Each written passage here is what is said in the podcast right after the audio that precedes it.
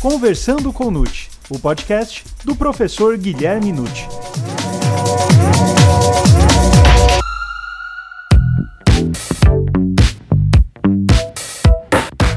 Olá, Sejam muito bem-vindos a mais um episódio do Conversando com o. Você sabe o que representa o excesso punível no contexto das excludentes de ilicitude? E quais são as espécies de excesso previstas pelo Código Penal? Como detectar o excesso em cada uma das excludentes de ilicitude? Meu nome é Gustavo Rodrigues e essas e outras questões serão respondidas agora, pois está começando o Conversando com o o podcast do professor Guilherme Nucci.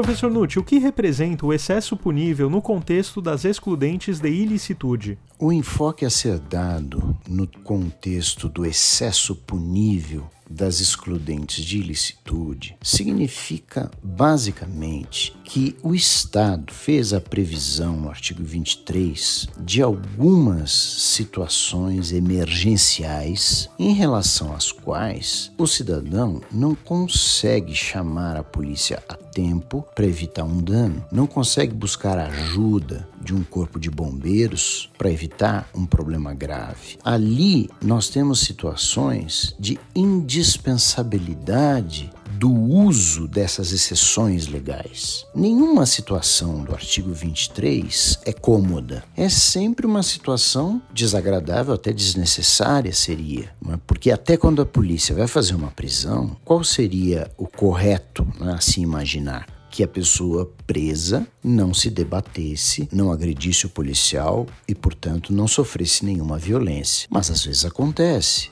Então, entra-se com estrito cumprimento do dever legal. E no mais, qual dessas excludentes é a mais usada? Indiscutivelmente, a legítima defesa. As pessoas podem ser agredidas, atacadas, violadas em lugares mais ermos, onde a polícia não está. E não só a polícia não está, como ela não vai chegar a tempo. Então, meus caros, nós temos que ter o uso ponderado equilibrado dessas excludentes, sob pena, naturalmente, de responder pelo excesso punível. Essa situação jurídica, ela sofreu uma modificação na reforma penal de 1984. Porque até 84 nós falávamos em excesso punível no contexto da legítima defesa. Havia ali o artigo 21 da antiga parte geral que falava da legítima defesa, e no parágrafo único dizia-se que, caso o agente se excedesse culposamente nos limites da legítima, ele responderia por isso se o fato fosse considerado crime culposo. Mas após a reforma, o que andou bem o legislador em 84, passou-se o excesso punível para o parágrafo único do artigo 23. Isso significa que o excesso passou a representar uma possibilidade para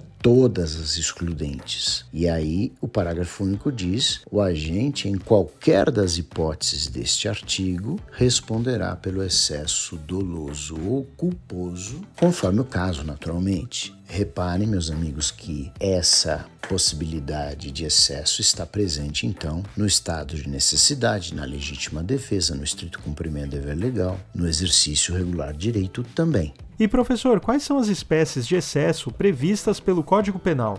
O excesso numa utilização de excludente de ilicitude, ele pode ser basicamente, como aponta inclusive, não é o parágrafo único do artigo 23 do Código Penal, doloso ou culposo. Isso está claro na lei. E todos nós sabemos, não é, que o dolo é uma vontade consciente de praticar determinado tipo penal. Como se diz, olha, Fulano quis matar Beltrano dolosamente. Então ele, ele Fulano, usando de armas, intencionalmente atirou no Beltrano para matá-lo. Sabemos então que esse excesso, no caso de aplicável às excludentes, foi intencional. Porque, vejam, pode acontecer uma situação em que alguém seja atacado injustamente, agredido injustamente e possa se valer da legítima para reagir a esse ataque. Mas o Estado permite uma reação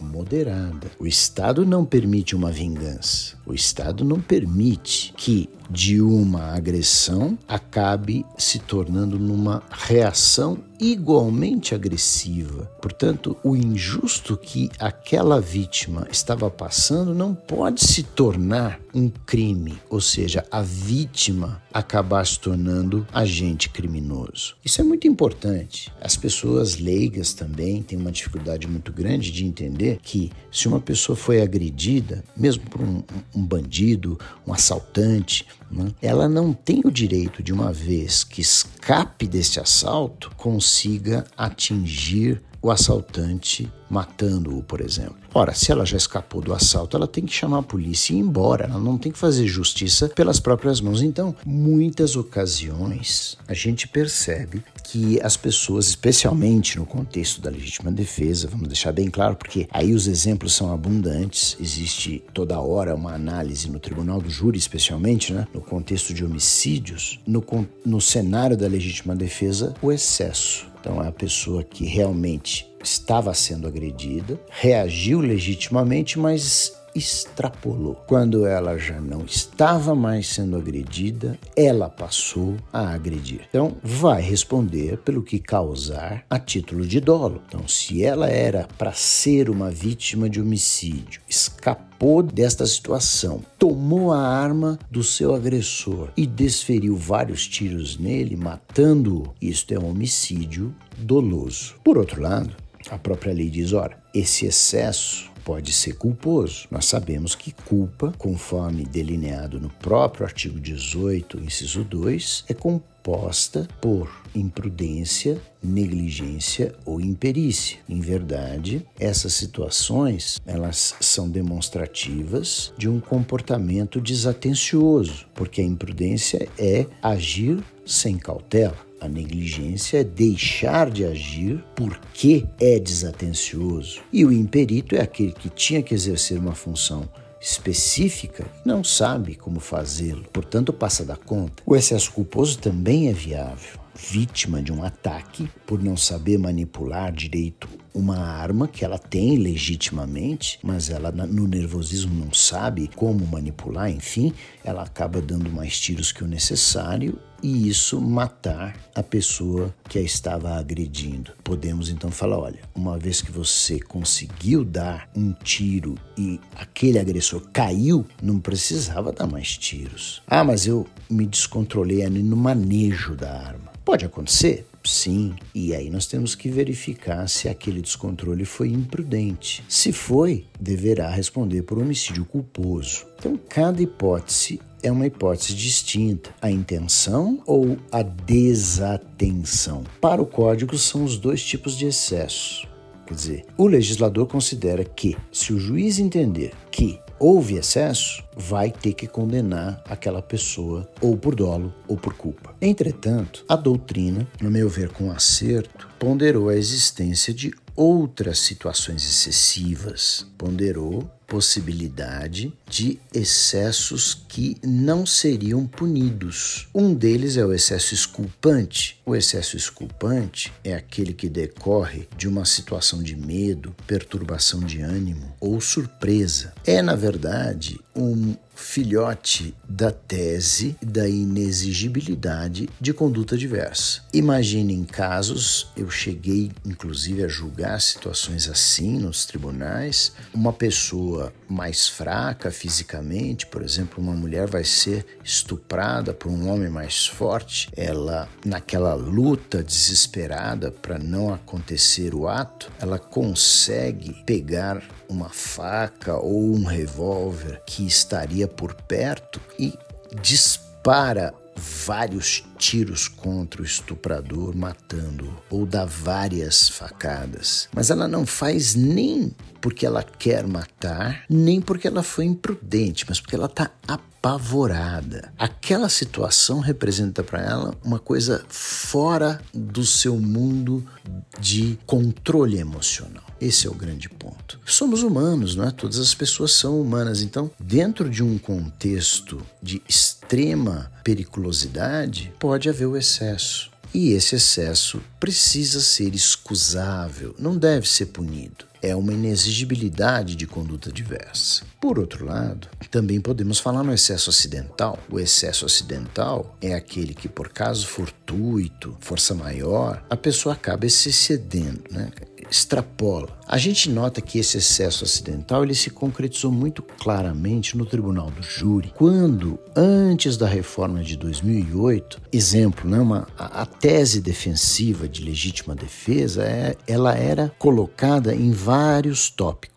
Né? Então o juiz perguntava aos jurados se o réu se defendeu de uma agressão injusta. Depois ele perguntava se se defendeu de uma forma atual ou iminente. De, aliás, perdão, né? de uma agressão atual ou iminente. Em seguida, é? ele perguntava se aquela agressão era contra direito próprio ou de terceiro. E aí ele chegava naquelas pontuações que são justamente representativas de um eventual excesso. O réu usou os meios necessários? Pronto. Já vinha a questão. O réu, ele usou esses meios de maneira moderada, vamos supor que o jurado tinha respondido sim até aqui e no último quesito ele falou não, o réu não agiu moderadamente. Então o juiz é obrigado a perguntar aos jurados: houve excesso doloso? Vamos supor que os jurados digam não. Aí o juiz pergunta: houve excesso culposo? E os jurados também digam não. Não que eles estejam errando, eles realmente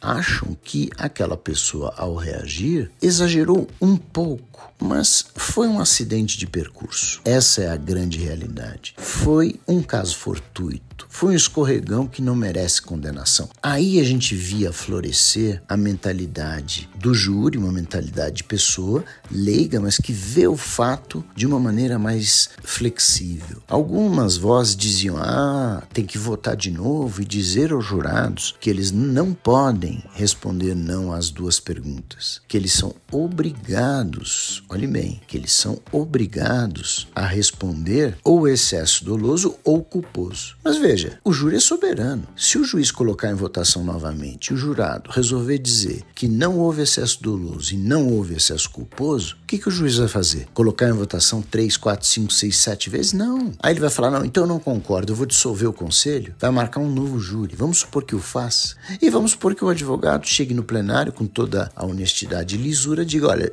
respondam que não houve dolo, não houve culpa no excesso. E de novo o conselho de sentença fala não e não, não houve excesso doloso nem culposo. Travou o julgamento. O juiz não pode passar em cima da soberania do júri. O jurado pode dizer: houve um excesso que eu não acho punível. Pronto. É o excesso acidental. Então, vi isto acontecer já. É? Eu, pelo menos, respeitava, quando o juiz do presidente do júri, essas respostas do jurado. Houve excesso doloso? Não. Houve excesso culposo? Não. Eu absolvia. Por quê? Porque houve um excesso meramente acidental. E para fazer uma comparação interessante, o Código Penal Militar, que em muitos tópicos, meus caros, é muito mais avançado que o nosso código, já prevê há muito tempo o excesso excusável, aquele é? que eu falei agora há pouco, fruto da inexigibilidade de conduta diversa. Está lá no artigo 45 do Código Penal Militar, no parágrafo único, dizendo: olha, não é punível o excesso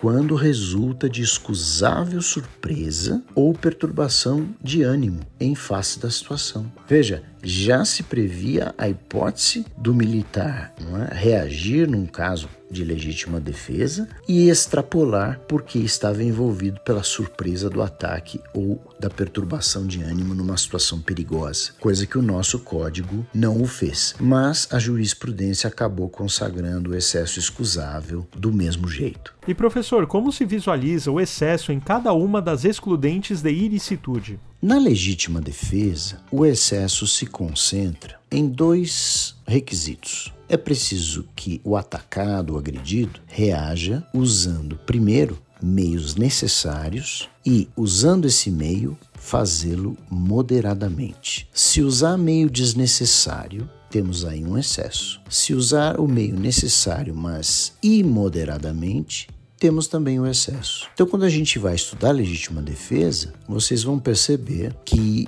não existe uma fórmula mágica que diga todos os meios necessários para todos os tipos de agressões. É caso concreto, meus caros. Se alguém vem me agredir, eu vou usar o que eu tenho à mão, o que está ao meu alcance. Então não dá para dizer, por exemplo, que já ouvi tantas argumentações: ah, mas Fulano veio agredir sem armas e o agredido pegou um revólver e deu um tiro. É meio desnecessário. Como que é desnecessário? Se o indivíduo agredido é fraco fisicamente, quem vem agredir é muito mais forte, ele é obrigado a apanhar porque o outro quer? Evidentemente que não. Ele tem ali uma arma legítima com ele. Ele retira e fala: olha, não se aproxime, senão eu atiro. Se o indivíduo partir para cima, ele atira. Não tem nada de meio desnecessário nessa circunstância. E olhem que muitas vezes acontece exatamente isso. Por julgamentos que eu vi no tribunal do júri, nós tínhamos casos em que o agressor, mesmo advertido pela força de uma arma que estava visível, partia para cima da vítima e era alvejado a tiros. Quando se fala no estado de necessidade, nós vamos nos ater àquela expressão nem podia de outro modo evitar. Esse é o ponto. Nem podia evitar de outra maneira. É semelhante ao meio necessário da legítima defesa. Porque se você está em estado de necessidade, estado preocupante de emergência, a obrigação é fuja a essa situação. Esse é o ideal. Se você não conseguir, então não havia outro modo de evitar a agressão que você utilizou, aí nós reconhecemos o estado de necessidade. Porém, se havia outro meio e você optou por um meio mais vulnerante, mais letal, vai responder pelo excesso. Então é nesse pontinho que a gente vai perceber o excesso. No tocante ao exercício regular de direito, é mais tranquilo, porque já está ali, né? Exercício de direito de maneira regular, ponderada, equilibrada, exatamente dentro do direito. Não extrapole, não faça mais do que seu direito prevê. É a análise da regularidade do exercício. E, finalmente, no estrito cumprimento do dever legal, muita gente pensa que está no estrito cumprimento do dever. Quando não for estrito, exagerou. Não é aí. O estrito cumprimento de um dever é o cerne da excludente, não pode deixar de ser feito de maneira diferente. Agora, como é que a gente vai ponderar o excesso? É no legal. Nós temos que analisar como esse dever está previsto em lei. Conforme a previsão legal, a gente poderá dizer se houve excesso ou não houve. Entendam que cumprir um dever de maneira rigorosa é imprescindível. Agora, se nós falamos de um dever legal, o que, que, a lei diz? Como a lei diz que eu devo exercer esse direito, perdão, esse dever? Vamos ali concentrar a análise se houve ou não o excesso. Bom, professor, agora para finalizarmos este episódio, a última pergunta: há algum outro tipo de excesso? Alguns autores chegavam a falar de excesso intensivo e excesso extensivo. Eu, pessoalmente, não sou favorável a essa classificação, porque o primeiro excesso, chamado intensivo, seria o verdadeiro excesso, aquilo que nós estamos acostumados a denominar um excesso. Né? Respeita-se o aspecto temporal da reação.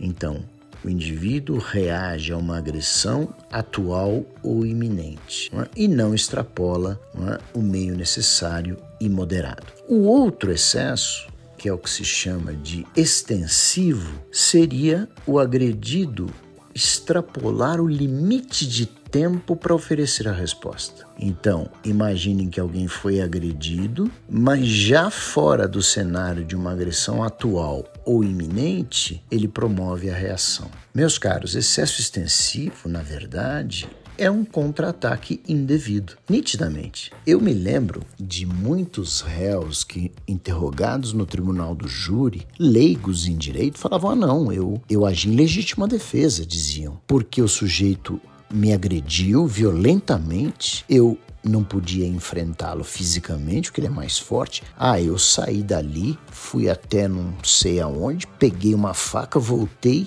e reagi. E furei o fulano. Na cabeça dele, ele está em legítima defesa, porque ele apanhou injustamente, então ele foi procurar alguma coisa vulnerante, voltou e feriu o seu agressor. Ora, entende-se isso como uma violenta emoção provocada por ato injusto da vítima. Então, podemos até, se houver a morte do agressor inicial, falar: olha, houve um homicídio privilegiado, quer dizer, o indivíduo apanhou injustamente, pegou uma faca e foi atrás do indivíduo que o agrediu matando. É o artigo 121 do Código, parágrafo 1 homicídio privilegiado. Agora, não dá para nós dizermos que isso daí é um excesso. Na verdade, não é mais excesso, é um crime, porque você só pode agir em legítima defesa frente a uma agressão atual ou iminente. Passou a situação atual, passou a iminência,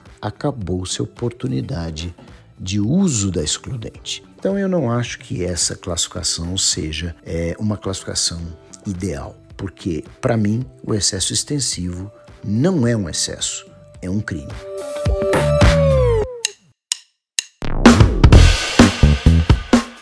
E aí, gostou desse episódio? Então divulgue, indique e compartilhe com aqueles seus amigos e colegas que ainda não conhecem os podcasts e podem se interessar pelo tema. Não deixe de acompanhar os episódios quinzenais do podcast Conversando com o Nute. Até mais!